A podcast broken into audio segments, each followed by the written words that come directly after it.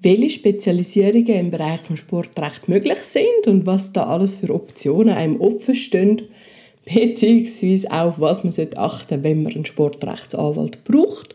Über das und was der Raphael insbesondere macht, um das geht es in dieser Folge. Kaffee und Paragraphen. Der Podcast, der rechtliche Fragen von Unternehmern und Selbstständigen einfach verständlich beantwortet. Hallo, das ist Milena und heute unterhalte ich mich mit dem Raphael, was er eigentlich genau im Bereich Sportrecht macht. Wer die letzte Folge verpasst hat, dort ist mal grundsätzlich um Sportrecht gegangen und jetzt gehen wir ein bisschen mehr Tiefe. Raphael, herzlich willkommen. Ja, vielen Dank Milena. Da ist der Raphael, Partner und Anwalt bei Sequoia. Und eben, wir Hallo. haben ja darüber geredet, was äh, Sportrecht ist. Ja, höchst und spannend. Ich habe dir ja versprochen, ich erzähle noch, was ich genau eigentlich mache von dem Ganzen. Ja, weil du hast mir letztes Mal schon teased, 30 Sportarten hast bis jetzt schon damit zu tun ja, gehabt. Also genau. doch schon sehr umfangreich. Ja. Was ich nämlich auch noch gehört habe von Kollegen von dir, die haben zum Teil nur eine Sportart, die sie explizit vertreten und fertig. Also, ja, das, das, ist ja riesig, wenn das so spezifiziert ausgelebt werden. Genau, die, die einen Sportart machen, wird wahrscheinlich Fußball sein, weil dort mit Abstand am meisten zu tun gibt und ja. auch am, am meisten Fälle, ja. am meisten Geld natürlich auch involviert ist. Also es gibt Klar. wirklich Leute, Kollegen von mir, die nur sich mit Fußball den ganzen Tag beschäftigen. Krass, das klingt ja nach einem Traum für viele Buben, oder? Ja, Dass man das, das absolut, genau, ja, ja. Auch wenn man nicht sportlich ist. Ja, richtig, ja. Nein, also bei mir ist es effektiv so, Fußball bin ich auch ab und zu unterwegs, aber mhm. bei weitem nicht ausschließlich. Mhm. Bei mir ist es viel so, ähm, ich mache eigentlich äh, Sachen aus, aus ganz verschiedenen Sportarten, mhm. weil es nicht ganz so relevant ist, welche, welches, welche Sportart es betrifft. Mhm. Vielfach ist äh, ein bisschen Zufall, was es ist. Mhm. Ähm, und ich mache eigentlich so ein bisschen drei Bereiche. Ja. Und der erste ist Anti-Doping, also wenn ja. jemand eine positive Dopingprobe abgibt zum Beispiel, mhm. wenn jemand einen Test verpasst, also nicht, nicht um ist, wenn jemand verweigert tut, dass er testet wird, lauter so Sachen. Und das ist jetzt mhm. eben so ein Beispiel zum Dopingvorschriften gelten eigentlich jeder Sportart genau gleich. Ah, das heißt, du bist eigentlich entweder gehst du tief in der Sportart oder du gehst in tief in der Thematik. Ja, richtig. Ja. ja. Weil im Doping ist eigentlich egal, ob jemand, der jetzt, sagen wir mal, äh, Amphetamin nimmt, ob der Gewicht heben tut oder mhm. Ringen oder Tennis spielt, ist egal. Es ist immer verboten. Ja.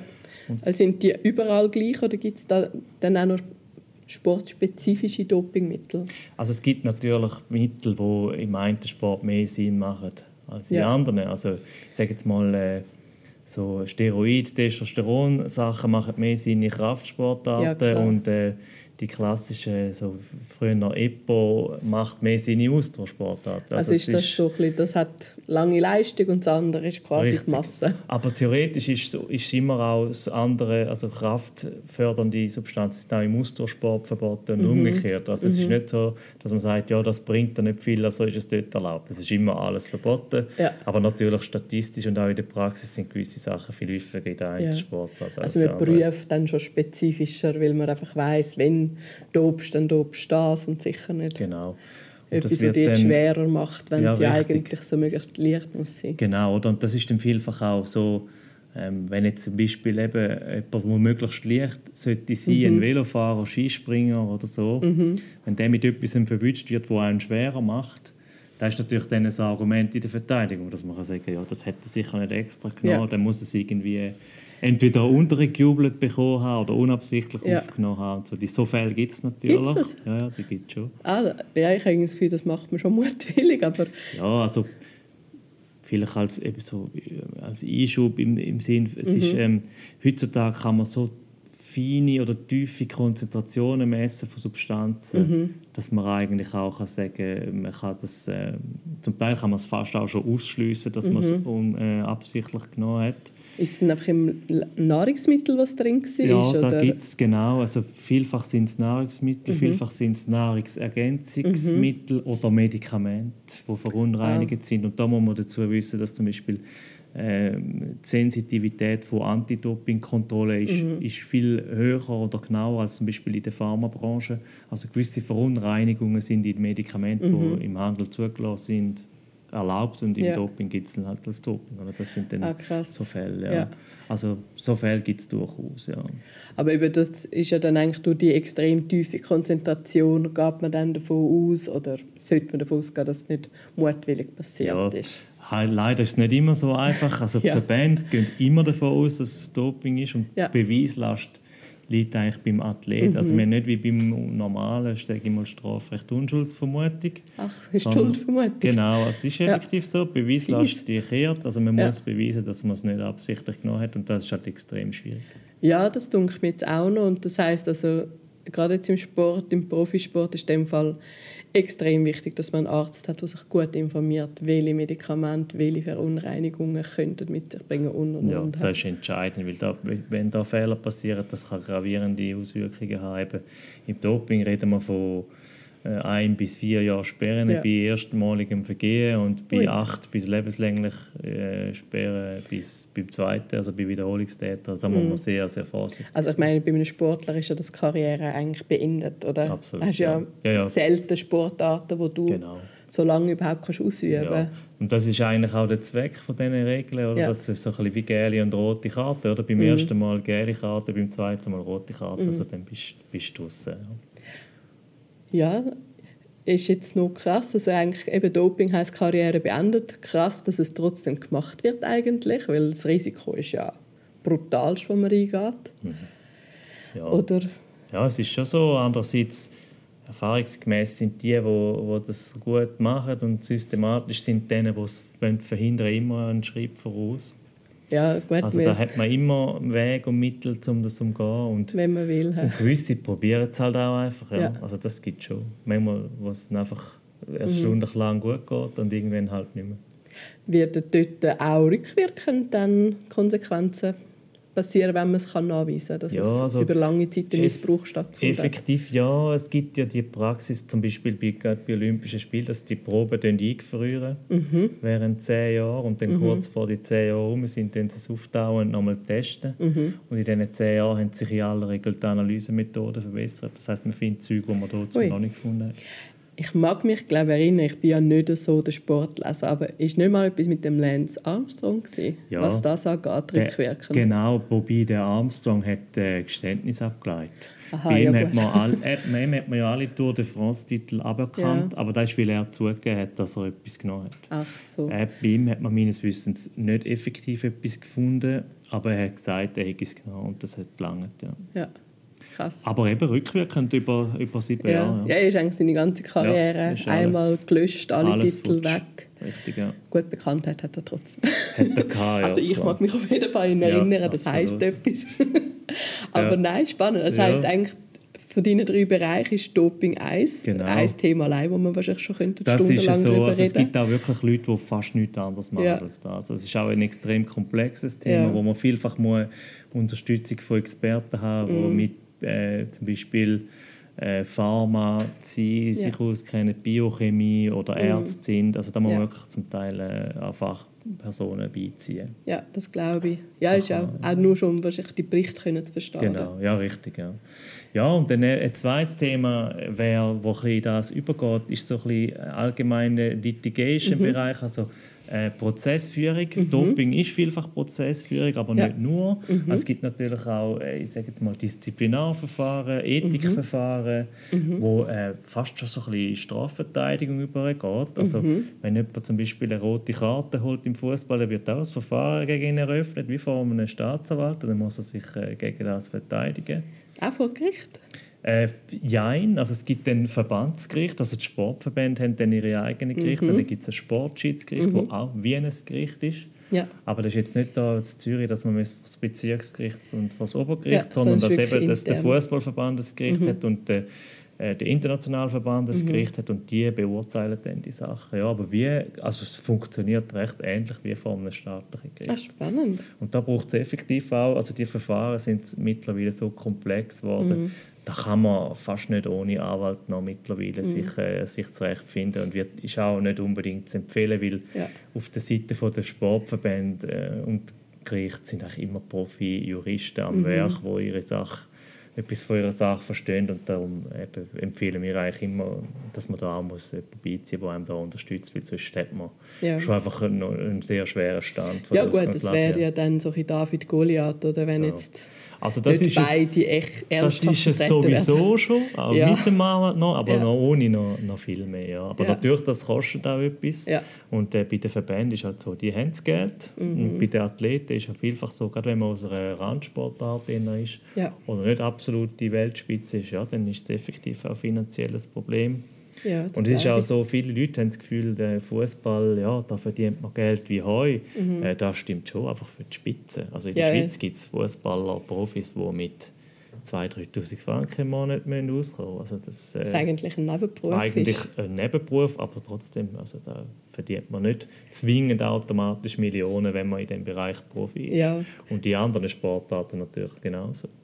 Ja, ich denke, eben Fußball ist ja so dort, wo so viele Topverdiener unterwegs sind, aber es ist halt eine Nische, wo man, wo man sieht, wo wirklich viel verdient und wahrscheinlich alle, die nicht gerade der Ronaldo sind, haben dann nicht mehr ganz so viel Geld jeden Ende Monat und ja, Ja, absolut, ja. spannend. Ja, das haben sie, ja, ist auch wieder interessant zu hören, dass es eigentlich, ja, auch wichtig ist ja auch für Sportler, dass sie wirklich immer auch eine zweite Karte noch in der Hinterhand haben für ihre berufliche Karriere, weil irgendwann ist ja der Fußball sowieso fertig. Ja, richtig, also das machst du ja nicht bis 60. Genau. Ist ja dann Ja. irgendwie schon bald einmal Ende 30 ist ja dort vorbei. Ja. ja, es gibt schon solche, die nebenbei noch eine Lehre machen oder Ja. etwas studieren oder So eine quasi wie eine Ausbildung machen. Und so. Ja, genau. Mhm. Oder wo halt nebenbei eben noch Jura studieren, Psychologie studieren, irgendetwas Ja. oder noch eine eine Schreinerlehre machen zu Sachen. Ja. Und Ja, dann dass die Leute wirklich sich auch überlegen, Karriere. genau, was sie nachher machen. Ja. Wobei natürlich viele gerade im Sport bleiben, oder? Und Ja. Trainer werden, äh, Managerin von einem Club werden, Ja. das gibt es auch, aber natürlich bei weitem nicht alle. Nein, nein. Ja, das ist immer, ich denke, es ist so wichtig, dass man da auf einen guten Beistand kann zurückgreifen kann, der einen dann da auch gut beratet und durch das durchführt. Weil die Erfahrung sammelt man ja. Und die anderen haben es schon. Von dem her, ja, ist David Goliath. Und was ist denn das dritte Thema? Also das dritte Thema ist eigentlich, äh, hängt auch mit dem zweiten Mhm. Thema. Also ich mache vor allem Vereinsrecht, wo im Sport extrem wichtig ist, weil Klar. die ganzen Sportverbände und viele Clubs sind halt Vereine. Mhm. Äh, und gerade die Sportverbände, die internationalen, sind ja die meisten in der Schweiz. Da haben wir das letzte Mal schon Ja. drüber geredet. Richtig, und ja. dort brauchen halt die Schweizer Vereinsrechte eigentlich Mhm. Tag ein, Tag aus. Und dort brauchen die Leute, die, die Expertise haben im, im Vereinsrecht, äh, wenn jetzt die schon nur ganz simple Fragen, Fragen wie wenn Mhm. sie eine GV wollen abhalten wenn sie einen neuen Club wollen gründen wenn sie wollen fusionieren Mhm. wenn sie wollen den Präsidenten wählen oder abwählen Mhm. oder eine Kassiererin äh, zurücktritt. Das sind einfach so Fragen, die sich in jedem Verein stellen. Klar. Mhm. Und im Sport natürlich ganz genauso. Ähm, es ist so, dass äh, zum Beispiel im Fußball und Eishockey sind die, die Profiklubs, das sind Aktiengesellschaften. Also das Mhm. Ja. sind nicht mehr Vereine, aber trotzdem sind 99 Prozent der Sportvereine sind immer noch Vereine nach, nach Schweizer ZGB. Mhm. Ja. Und da muss man äh, die Leute können beraten Ja. in vereinsrechtlichen Fragen und das ist das, was ich viel mache, wo dann halt eben so ein bisschen eher im Hintergrund ist. Mal irgendwelche Beschlüsse vorbereiten, Mhm. Ja. Dokumente durchschauen, Statuten prüfen. Genau, aber mehr so ein bisschen, das ist dann weniger die forensisch, sondern die beratende Seite, die ich mache. Ja. So Anteilung, was würdest du sagen, wie viel bist du seitens Verein unterwegs und wie viel seitens Sportler? Also ich würde mal sagen 50-50. Ja, was, ich, was ich selten mache, ist auf Seite der Verbände äh, tätig Mhm. sein. Das ist meistens so ein bisschen, also man muss sich meistens so ein bisschen für eine Seite entscheiden. Ja, man kannst ja wie nicht aktiv oder regulatorisch ja unterwegs richtig. Also man sein, muss wie so ein bisschen äh, Seiten wählen. Mhm. Aber sonst äh, Einzelsportler und, und Vereine halten sich Waage, würde ich sagen. Ja. Ja, es klingt eigentlich extrem spannend. Also noch so, du musst wirklich manche Sachen auf den Grund gehen, da die ganzen zwischenmenschlichen Themen beachten. Wahrscheinlich manchmal auch noch ein bisschen Psycholog Ja. spielen, gerade wenn es jetzt um Richtig, die ja. Vermittlergeschichte geht, vielleicht zwischen Verein und Spieler, wenn da irgendetwas schiefgelaufen ist. Absolut, ja. Es ist eigentlich hochinteressant. Es ist mir einfach wirklich nicht be bewusst gewesen, dass das so ein Markt ist. Ja, und ein, ein, Aspekt ist natürlich auch äh, die Sprache. Oder? Die reden dann nicht alle äh, Deutsch oder Schweizerdeutsch, sondern wir, haben viel auf Englisch. Ja. Äh, also viel, auch die, die Gerichtsprozesse sind auf Englisch in aller Regel. Ja. Äh, zum Teil auf Französisch. Ja, ähm, aber sagen, eigentlich die Hauptsprache ist, ist Englisch. Und Ja. da muss man einfach äh, sich bewusst sein, dass das äh, eigentlich dann Pflicht verlangt ist. ist. ja, Ja. Genau. Aber das, man gewöhnt sich auch ein bisschen dran und ja, man kommt ein bisschen rein. Also ich bin eigentlich, also ich habe nicht irgendeine spezielle Englischausbildung gehabt. Man, man, man, man gewöhnt sich einfach ein bisschen dran und eignet Ja. sich das an. Ja, So das Anwaltsenglisch. ja genau. Ja, ja richtig. Ja. Ist aber auch noch ein bisschen anders als das Touri-Englisch. Ja, und der Vorteil ist auch ein bisschen, dass viele, äh, wo, man, wo man antrifft, sind auch nicht Englisch Muttersprache. Ja. Das heisst, das sind alle ein bisschen etwa die gleichen Voraussetzungen. Also man hat quasi so einen gemeinsamen Konsens und wenn das 80 Prozent Und auch immer ein, ein ähnliches Vokabular. Also ich sage jetzt mal ein Doping-Reglement, da kommen immer wieder die be gleichen Begriffe Mhm. vor und irgendwann beherrscht man die. Voll. Äh, das ist nicht so, Ja, wie nicht du schon das Problem. gesagt das ist ja übergreifend geregelt. Das ist ja egal, richtig. eigentlich unabhängig nach Sportart. Genau. Ja. Ja, hochspannend. Also wirklich nochmal mehr gelernt als beim letzten Mal. Auch eben, wie, wie das eigentlich interessant ist, dass man so wie Tiefe kann gehen von der Sportart oder dann thematisch kann unterwegs sein Mhm. Ist ja auch nicht selbstverständlich in einem Rechtsgebiet, dass man so kann sich aufstellen kann. Und finde Ja. ich sehr interessant. Ja, eben. Und es gibt ganz viele Sachen, die auch Sportrecht sind, wo ich, wo ich mich noch nie damit auseinandergesetzt habe. Eben, sagen wir, Fernsehrechtsverträge machen, Ja, stimmt, äh, ist auch internationale Transfer oder so Finanzierungen von, äh, Ja. von Clubs und so. Da gibt es ganz viele Aspekte, wo... Ja, ist auch noch so Gaming, oder? Wo doch Ja. die äh, ganze Fußball-Gaming, wo dann mit Genau. den Lizenzen von den einzelnen Spielern wieder ist. So von Das ist der- auch noch etwas. Ja, richtig, ja. Von Der, dass die, die Spieler dürfen die ein Spiel drin haben so, genau. Ja, das sind alles verschiedene sehr spannende Themen, ja. Wo, wo Ja. aber jetzt nicht mein Schwerpunkt sind, aber wo es viele Leute gibt, die da Mhm. gute, also wo viel davon verstehen, ja. Ja, ist lustig, ist wirklich so unter dem Radar und trotzdem so eine Komplexität und Vielfältigkeit. Ja, absolut. Ja, danke dir vielmals für den Einblick. Ja, gern. Und ja, denke, werden wir weiterhin vertiefen im Bereich Sport. Dann wieder mit einem konkreten Fall, oder? Ja, machen wir, ja. Danke dir, Danke. Raphael. Kaffee und Paragraphen ist ein Podcast von der Kanzlei Sequoia Legal und Advisory. Mehr Infos auf sq-legal.ch. Übrigens, die erste Beratung ist bei uns immer kostenlos.